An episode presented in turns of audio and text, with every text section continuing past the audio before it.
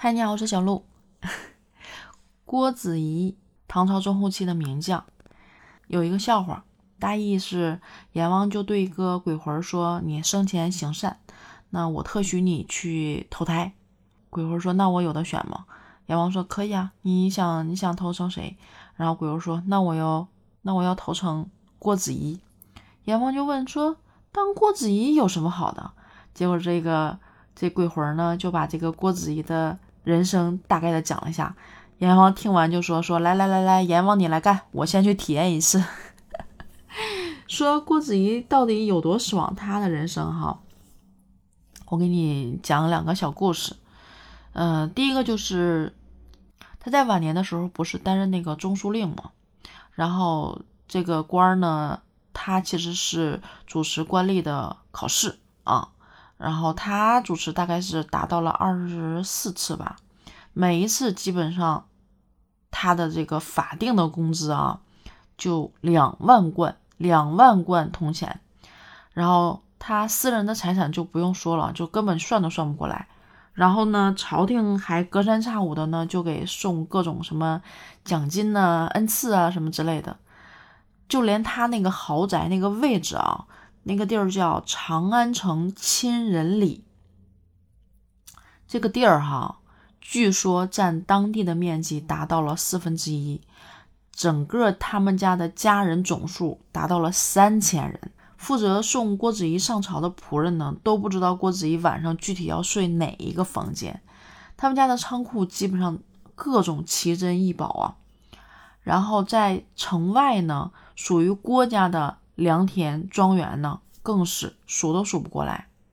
郭子仪他其实有八个儿子，啊，有七个女婿，都是朝廷的高官儿他的孙辈呢有几十个人，儿孙们每次来请安呢，郭子仪都没办法认全，都谁是谁，就只能啊笑着示意一下，因为实在也没有说的说不太出来，这个这个孩子到底是谁谁谁。像朝中仆固怀恩、李怀光，还有浑坚这些悍将呢，都是出自于郭子仪麾下。就哪怕在其他的唐朝的这些王公贵族里面呢，郭子仪基本上也不是把他们放在眼里的，基本上随意使唤。郭家的下人呢，也把他们当做仆役来看。就连皇帝平时都不敢直呼郭子仪的姓名，就只能尊称为大臣。在各据各个藩镇的这种节度使呢，也非常尊敬郭子仪。比如说像魏博的节度使田承嗣，向来基本上就是目中无人呢，看不上朝廷，对皇上也不尊重。但是郭子仪的使者要是来了，这个田承嗣呢，基本上也要站在那儿，远远的等着这个啊他的使者。然后，并且去做一些跪拜，然后指着自己的膝盖对使者说：“你看，看看我这双膝盖，我很久没有跪过别人了。但是对于你家主公郭令公，我还是一定要跪的。”像汴州的李灵耀，那真的是无法无天，就是敢乱收过路费呀，甚至就是直接截留其他这个经过的这个盘缠的这种公私财物，他都不在话下。但如果说是，郭家的财物经过汴州，那他就老老实实的，他可真是不敢侵吞，而且还要派兵去全程的护送，生怕途中出了什么事儿，这个事儿他承担不起。据说啊，说仆固怀恩当时被朝廷逼得反叛了之后，就招了回鹘、吐蕃的联军入侵了唐朝，郭子仪呢亲自出面拉拢这个回鹘人，说说。你给我老郭一个面子啊，别跟吐蕃人狼狈为奸了，咱们一起收拾吐蕃吧。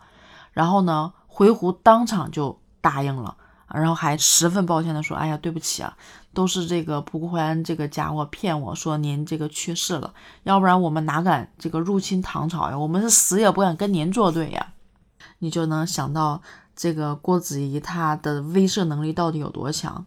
另外还有就是郭子仪的儿子郭爱娶了公主。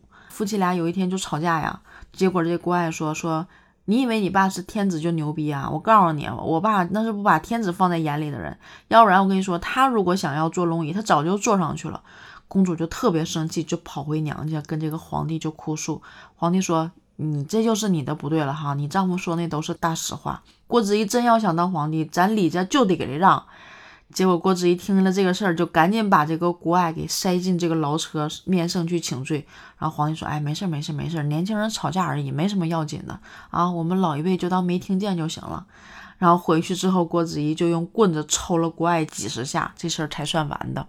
但是实际上，你看皇帝的反应，就怕的好怕怕呀，好尊敬啊，是吧？所以，嗯，好牛逼，好爽的这个郭子仪呀。